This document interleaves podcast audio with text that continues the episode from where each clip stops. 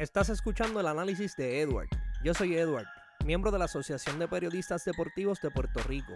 En este espacio tendrás análisis, entrevistas y debates de tus deportes favoritos. Gracias por escucharme. Vamos a meterle al episodio de hoy.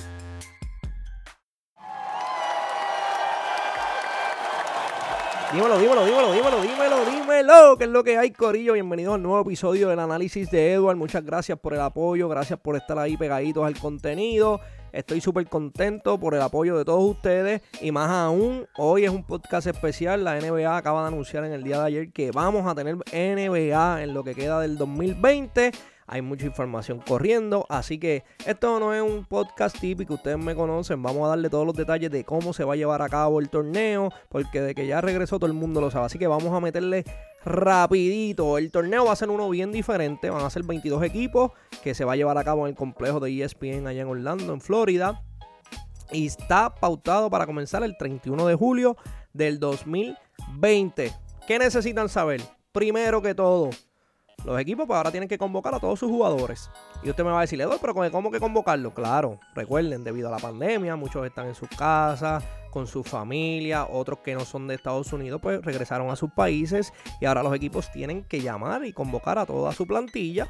Obviamente también pues de la, de la gerencia y los que están directamente trabajando con el equipo. Es un reto, en mi opinión, porque lo primero que va a pasar es que cuando regresen por ley federal, los que están por lo menos overseas tienen que estar en una cuarentena de 14 días. So, lo que significa, hay que empezar a correr porque si la liga pretende comenzar el torneo el 31 de julio, a pesar de que estamos en junio, arrancando junio, pues hay que moverse rapidito para que entonces los jugadores lleguen, cumplan con las leyes federales y las recomendaciones del CDC y entonces poder seguir jugando. ¿Qué otra situación yo identifiqué que va a ser un reto interesante para las organizaciones y los equipos? Bien sencillo hasta este pasado lunes, los únicos dos equipos que no habían abierto sus facilidades para que los jugadores fueran a practicar eran los Knicks y Golden State. By the René, tenemos que hablar de los Knicks, qué raro. Sin embargo, lo interesante es que debido al coronavirus, todas las demás facilidades que estaban abiertas tenían que tomar en consideración, obviamente, el distanciamiento social. Y en la gran inmensa mayoría de ellas, por no decir todas, solamente se permitía un máximo de cuatro jugadores a la misma vez en las facilidades. Lo que significa, ayer yo estaba hablando con, mi gran amigo, el dueño de ClashStats.com, y él me decía, Edward, pero es que físicamente no es excusa, tienen más de un mes. Y es muy cierto, físicamente estamos hablando de atletas de alto rendimiento, no debe de ser un, un ichu.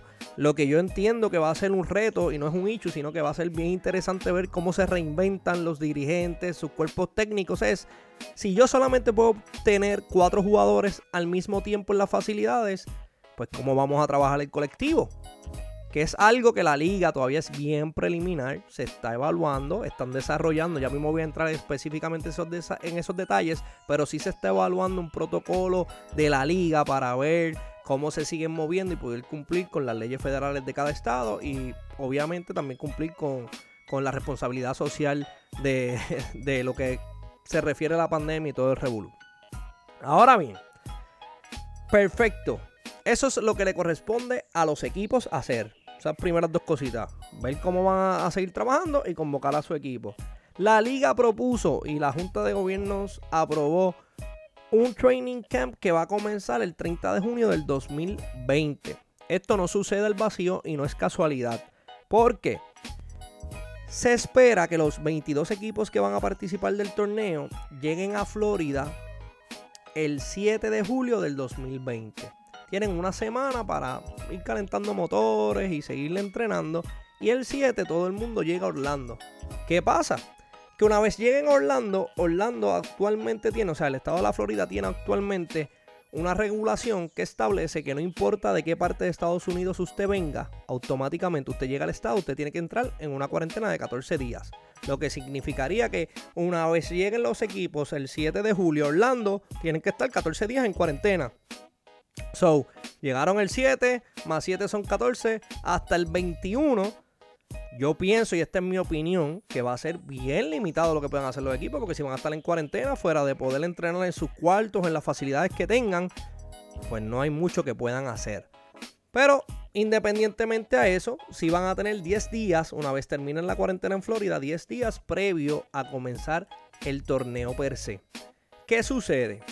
Se está hablando, esto no está confirmado, sí están como que coqueteando con la idea de que en esos 10 días que van a tener antes de que arranque el torneo, tratar de hacer unos juegos de exhibición, unos scrimmage entre los equipos.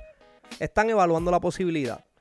Todavía no es final y firme, pero sí se está considerando. Pues para, me imagino yo, que es tratar de, de darle un refresh, de que los equipos caigan en ritmo y tratar de que no de que no se vea tan feo el producto que se va a poner en cancha. Y en eso voy a entrar en detalle ya mismo y por qué digo que se vaya feo. Pero por ahora no es final y firme que vayan a ver juegos eh, de exhibición, pero sí se está contemplando la posibilidad en esos 10 días, como les mencioné, después de la cuarentena, pues tratar de que los equipos sigan calentando motores para, para arrancar el 31. Ok, los jugadores hoy, junio 5 del 2020, van a llevar a cabo la votación de si van a aprobar el plan que ya la Junta de Gobierno aprobó. Está supuesto hacer una votación protocolar debido a que Adam Silver ha sido bien vocal y supuestamente, supuestamente no, sí, se ha confirmado que la Asociación de Jugadores y todo el mundo, todos los que tienen que ver directamente con la NBA, han estado participando activamente en el desarrollo de este plan que se propuso. Así que se supone que hoy, a menos que pase algo extraordinario que nadie lo está prediciendo, nadie piensa que haya razón para que, pase algo, se supone que hoy la asociación de jugadores, específicamente los jugadores que representan a sus equipos que pertenecen a la asociación de jugadores, pues vayan y hagan el voto, cuestión de que se puedan mover. Y comenzar como ya se planteó. Entonces usted seguramente se está preguntando, ok, Eduardo, ¿por qué 22 equipos? Pues miren, vamos a salir de esa duda. La NBA, desde que está Adam Silver, específicamente, sí lleva tiempo contemplando esta idea de cambiar el formato de los playoffs, porque hay muchas personas que piensan que es bien predecible. Yo soy uno de ellos, sí, es verdad. Normalmente antes de que empiece el año uno puede sacar dos o tres equipos. Voy a dar hasta cuatro, estoy siendo un poquito generoso hoy. Usted sabe que antes de que se juegue el primer partido, usted sabe, este equipo va a estar en la final, este equipo va a competir por el campeonato. Y eso hay queja porque uno dice que el nivel de juego, muchas personas entendemos que el nivel de juego pues no, no tienes necesariamente cuando llegas a los playoffs, no tienes a los mejores equipos jugando por el campeonato. Ahora bien, Traigo esto para explicarles la verdadera razón. Ellos llevan coqueteando con la idea de coger los mejores 16 récords y hacerlo estilo soccer, que ustedes saben que son los mejores en la liga, en la Champions y compiten entre ellos. Y subirle el nivel de juego y que verdaderamente se quede campeón el, que, el mejor equipo, compitiendo contra la mejor competencia. Sin embargo, eso era la ruta más fácil que ellos pudieron haber tomado y reanudar el torneo, acabarlo mucho más rápido y determinar quién va a ser el campeón. Pero la liga, yo me imagino que, me imagino no, hay otra razón que la voy a explicar después de esto. Trató de ser justos y les voy a dar el beneficio de la duda y dijeron, ok, mira, vamos a coger los mejores 16 récords que tenemos hasta el día de hoy. Se inventaron una métrica donde miraron en temporadas anteriores y dijeron, ok, mira, Normalmente, no sé, no tengo el dato y me excusan, lo traté de conseguir porque muchos reportes que leí lo mencionaban, pero nadie como que lo tenía eh, en blanco y negro. Ellos cogieron X cantidad de temporadas hacia atrás y se dieron cuenta que normalmente los equipos que luchan en la última semana, últimos días de la temporada por entrar a los playoffs y adquirir esa octava posición, normalmente tienden a estar seis juegos detrás del que está en octava posición. A, seis juegos. Están a seis jueguitos para colarse para los playoffs. Pues ellos llegaron a ese número. Y obviamente cogieron los mejores 16 récords que hay actualmente. Y sumaron los seis equipos que tienen de ambas conferencias. Que tienen seis juegos o menos de la octava posición. Ellos entienden que tienen una posibilidad real de competir y entrar a los playoffs. Por eso es que terminamos con 22 equipos que van a participar. El split es bien interesante. Van a ser tres equipos de, del West, nueve equipos solamente del Este. Pudiéramos estar aquí todo el día hablando de por qué el West es más fuerte en términos competitivos versus el Este. Pero eso es otro podcast y es otra conversación completamente enorme y aparte. Vamos a mantenerlo como es. Van a ser 13 y 9 Y históricamente la realidad es que siempre hasta el último día de la temporada en circunstancias reales y normales, el West sí, hasta el último día siempre hay repercusiones. No importa, a lo mejor no necesariamente, si ha pasado antes, pero no necesariamente que todo el mundo tenga oportunidad de llegar al octavo lugar. Pero sí, el que, por ejemplo, Houston le ganó a Utah y en lugar de, de Utah terminar tercero, pues va a terminar segundo por esa victoria si fue que Utah, Utah ganó, o viceversa. Ahora bien, vamos para la razón principal y por la cual tenemos una nueva temporada, no una nueva temporada, por la cual vamos a terminar la temporada que teníamos y es estrictamente el dinero. Yo te voy a decir, ah, pero Edward, ¿cómo que el dinero? Gente, al final del día, esto es un negocio. Y esto es bien sencillo. Si colectivamente se cancelaban los 259 juegos que quedaban en calendario desde que se dio shutdown, incluyendo terminar la, la serie regular, los playoffs, etc. Los jugadores específicamente iban a ver una pérdida de 645 millones en el salario. Ahora, el venir y agregar estos 88 juegos, que son lo que vamos a ver desde el 31 de julio, reduce esa pérdida significativamente y en lugar de 645 millones, pues ellos van a ver una pérdida de 300 millones en los salarios de los jugadores, recuerden, colectivamente hablando. Actualmente no podemos olvidar que los jugadores están, se les está reteniendo de los cheques un 25%. Si esto hubiese continuado como iba, o si se hubiese cancelado la temporada, como se sugirió al principio, o se consideró, mejor dicho, en lugar de estar reteniéndoles un 25%, la liga iba a, empezar a, iba a comenzar a, retener un 40%. Y usted dirá, ah, pero con los millones que esa gente hace, no deben de llorar. Pues mire, ahí hay una, ahí yo difiero respetuosamente. La superestrella, a lo mejor los LeBron James, los Kevin Durant, los que tienen muchos sponsors, Chris Paul, por mencionar algunos, pues a lo mejor un 25% no es mucho. Es más, vamos a ser honestos, eh, en el caso de LeBron James específicamente, que tiene tantos endosos y patrocina tantas compañías y mercadea tenis, entre tantas cosas, pues mira, hasta un 40% para él es normal porque él tiene la capacidad de recobrar ese dinero en otra, de otra forma. Lamentablemente eso es LeBron James. No todo el mundo es LeBron James y ustedes y yo sabemos que hay jugadores que cobran el mínimo y no, no están a ese nivel económico, que es un impacto. De hecho, la liga ayer anuncia que va a reanudar la NBA, más sin embargo cancelaron la G-League, que todos los jugadores de desarrollo pues, se, se van a ver apretados y económicamente va a ser un impacto. Anyway, so a lo que venía la razón principal es el dinero. Los jugadores identificaron que era mejor perder 300 millones hoy en lugar de perder, perder 645 millones. Y al final del día, miren familia, la realidad es que la liga no pierde. Como quiera, van a tener la oportunidad todos los equipos de hacer, digo, los 22 que van a participar todavía pueden asegurar parte del revenue de esos ingresos que iban a coger por la televisión y ciertas cositas Obviamente no va a ser lo que se acordó en un momento, pero es mejor asegurar algo ahora, que es la manera que yo lo veo desde el punto de vista financiero, que perder, perderlo todo. Así que básicamente la liga puede decir, puede explicarme, estoy de acuerdo con la metodología, la métrica me parece que es algo justa en términos de los que estén seis jueguitos atrás y darle la oportunidad en términos del deporte per se, pero no nos engañemos, todo esto es a base de dólares y centavos. Ok, Dicho esto, usted estará pensando, pero contra, ¿por qué ahora? ¿Por qué ahora?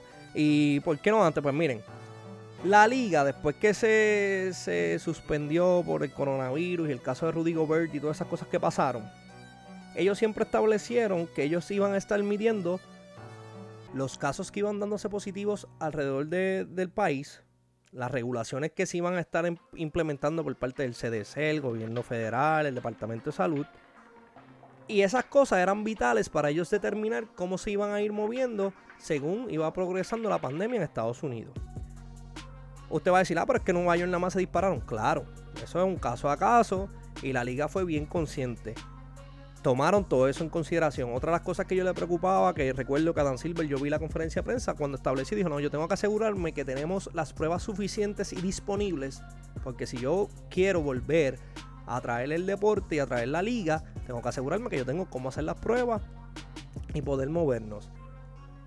Y esas eran, como quien dice, los barómetros que ellos estaban siguiendo. La realidad es también que ahora vamos a tener liga porque ellos, de cierta manera, ellos se olvidaron de ese invento que se mencionó en algún momento de que, ok, para regresar tenemos que estar libres del virus 100%. Ya se sabe que eso va a ser imposible. No va a ser tan rápido como se alguna vez se pensó o se mencionó. So, al ellos abandonar esa teoría de que iban a jugar coronavirus free, pues también da la posibilidad y abre la da la abre la puerta para que se diera la conversación y genuinamente considera un plan el que se pudiera volver a jugar.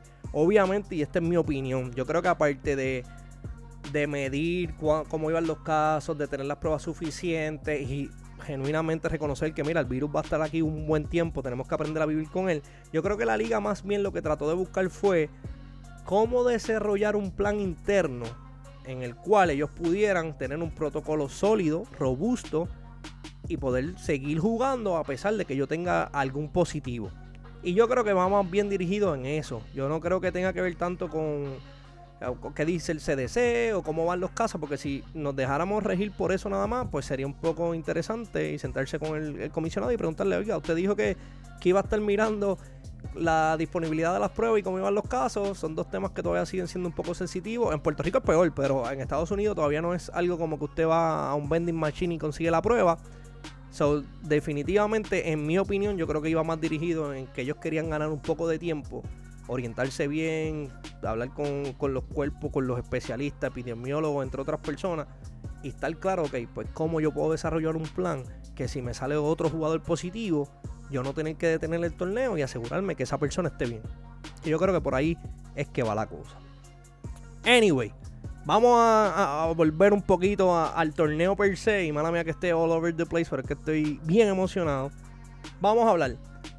¿Cuánto va a durar el torneo? Pues miren, se entiende que va a durar 74 días, como mencioné, empezando el 31 de julio del 2020. Esto ya está considerando si hay la necesidad de tener un mini torneo para definir las octavas posiciones. Dígase si hay un tiebreaker, si necesitan, si quedan equipos empate. Ese tipo de consideración, estos 74 días ya están considerando si necesitamos hacer una serie de 3-2 para definir quién va a ser el octavo lugar, que a la liga honestamente económicamente le convendría y tratarían de recuperar más. Si ese fuese el caso, pues ya estos 74 días lo están considerando. Si no es necesario, ellos están diciendo, mira, esta, fecha se puede ajustar. Y en lugar de 74 días, a lo mejor un poquito antes. Porque la intención es que se comience el 31 de julio. Y a más tardar en octubre, octubre 12, si mal no recuerdo, sería el último juego de la final. Eso asumiendo que la final se va a 7 juegos. Así que por el momento son 74 días, como lo acabo de mencionar. Hay una gran posibilidad que sea un poquito menor, dependiendo si es necesario o no el torneo. La serie regular, cuando se reanude la competencia, va a durar 16 días. Y van a distribuirlo, van a tratar de que sean 5 o 6 días, perdónenme, 5 o 6 juegos por día. Esto va a permitir que todos los equipos, no solamente los que están en, los playoffs con el récord que tienen, sino que le va a permitir a todos los equipos poder trabajar con el seeding. Los que estén, a lo mejor no puedes quedar primero, pero mira, pues voy a tener la oportunidad genuinamente de competir para quedar segundo, para quedar tercero o para quedar cuarto. Ustedes me entienden, para tratar de conseguir el home court advantage. So, eso es parte y va a estar basado en el schedule que ya había. O sea, todo el calendario ya se va a considerar eh, la manera que se van a distribuir los juegos viene basado en el schedule. So me imagino que el que, lo, el que lo hace, que es un monstruo, pone siempre los matchups importantes en fechas importantes, va a mirar para atrás. Y esta es mi opinión también. Yo creo que va a ser un truquito y va a decir, ok, este juego tiene mucha repercusión, este no. Y yo me imagino que por ahí va la cosa. Pero sí, ya se estableció 16 días de serie regular para que todos los equipos, no solamente los que están luchando por la octava posición, puedan trabajar en, en qué posición desean estar y máximo de 5 a 6 juegos por día. Si se está considerando que en los playoffs, pues como siempre, van a haber juegos durante el día. La única diferencia es que años anteriores normalmente sí teníamos partidos un domingo a la una y media de la tarde, por, decir un ejemplo. Eso puede pasar, pero no necesariamente en un weekend. También se está hablando la posibilidad de que para tratar de cumplir con los 74 días o menos, que sí tengamos días que hayan juegos de playoff durante el día, pero no un sábado o un domingo. Puede ser un martes o un miércoles, dependiendo cómo siga la, la liga y cómo se dé el plan y si se puede cumplir como lo tienen diseñado. Hice mención hace un ratito del calendario porque me parece interesante mencionar esto. Con los 22 equipos que están ahí y se va a hacer un, como dije, se va a usar de base el calendario que se había establecido para este año, para este torneo de 22 equipos. Lo otro que está bien interesante es que van a tener solamente un back-to-back. O sea, no se van a eliminar por completo, pero en esta, en esta reanudación sí se va a considerar que todos los equipos por lo menos van a tener uno. Van a tener uno. Y es parte de, o sea, yo creo que la liga, por más que trate, eh, yo sé que llevamos tiempito, específicamente estos últimos 3 o 4 años que se está hablando que lo mucho que dura la liga, eh, los jugadores tomando descanso, que si se pueden eliminar los back-to-backs. Todavía sigue siendo mejor que el BCN, que el BCN es la única liga en el mundo que tiene un back-to-back en unas finales, pero eso es otro tema, otro podcast. Pero me, me pareció muy interesante porque a pesar de que Adam Silver están en el récord en varias conferencias, lleva a tiempito también coqueteando con la idea de erradicar todos los back-to-backs, pues como quiera se va a considerar y mínimo uno en este torneo tan corto y tan rápido sí se, va, se van a tener. Así que va, va, a estar bien interesante eso. Ahora bien, ya les di todos los detalles de lo que hay, lo que es más importante, que se supone que hagan los equipos, por qué sí, quién va a votar, cuándo. Ahora les voy a dar lo que genuinamente yo pienso. Yo creo que es bueno para el deporte. Eh, todo el mundo está viviendo una pandemia. En otras partes del mundo, por ejemplo, ya en Europa, la Liga Santander de Soccer va a jugar, la Bundesliga ya lleva jugando. En Corea del Sur, la Liga Profesional de Béisbol ya lleva tiempito corriéndose un torneo. Obviamente tomando en consideración el distanciamiento social y tratar de mitigar el impacto del coronavirus y que no se siga propagando. En el caso de la, de, la Liga de Corea del Sur es bien interesante porque como están jugando con el parque vacío, en estos días vi una foto y me dio mucha risa. Eh, compraron muchos peluches de Pokémon y lo pusieron como si fueran fanáticos y vi, vi, el clip y me estuvo, me estuvo interesante eso. En esa misma dirección, la liga yo creo que sí, que está haciendo un esfuerzo genuino de que se compita, pero más allá del compromiso y la competencia per se, yo creo que pues el factor económico y es lo mismo que, que la NFL para mantenerlo en Estados Unidos. Miren, la NFL desde un principio dijo que ellos van en septiembre y la primera semana de septiembre van a jugar, primera o segunda semana, perdonen que no, no tengo el dato frente a mí, van a arrancar. Si lo comparamos con las grandes ligas, pues por lo menos la NBA sí tuvo un consenso mucho más rápido, conscientes de la, la nueva realidad tomando en consideración todos los aspectos, a todos los players. En el caso de, la, de las grandes ligas va a estar bien interesante. Todavía no, no, hay una, una mesa de negociación genuina. Y eso es otro podcast que pienso hacer y voy a ver si, si colaboro con, con, con, algún compañero de los medios para hablar específicamente de ese detalle. Pero la NBA por lo menos yo creo que tomaron una buena decisión. Eh, no va a ser perfecto, hay que tomar en consideración, volvemos, todo lo que nos está pasando alrededor. Pero va a ser bueno, por lo menos vamos a tener un, Vamos a poder finalizar el torneo. Yo sé que todo el mundo, especialmente los que son haters de LeBron, van a estar diciendo que si queda campeón, pues va a tener un asterisco. Pero al final del día, miren, vamos a disfrutarnos el deporte. Yo creo que dentro de todas las cosas negativas que estamos viviendo, de, dentro de esta nueva, nueva realidad, específicamente en Estados Unidos, todas las cosas que están pasando, pues es algo positivo. Es algo positivo, es algo que yo creo que une a las personas y es bien importante, por lo menos vamos a tener de qué hablar y no va a ser más que del documental de Jordan ni, cualquier otra cosa que no tenga que estar relacionado con la política en términos de Puerto Rico per se. Así que nada, estoy bien contento, estoy pompeado, ahí están todos, eso a manera de resumen, todos los detalles de cómo se va a dar la cosa, por qué. Así que vamos a ver qué pasa. Espero que sigan dándome su cariño, su apoyo. De verdad que estoy bien agradecido, como dije al principio. Sígueme en todas las redes sociales, el análisis de Edward. Dale like, dale follow, dale share. Suscríbete a mi canal de YouTube. Suscríbete en Apple Podcast para que me siga y préndele ahí la, la campanita para cada vez que, suba contenido te salga y lo puedas, lo puedas lo puedas cachar. Así que familia, los veo en el próximo episodio. Cuídense mucho. Un abrazo. Los quiero. Chequeamos.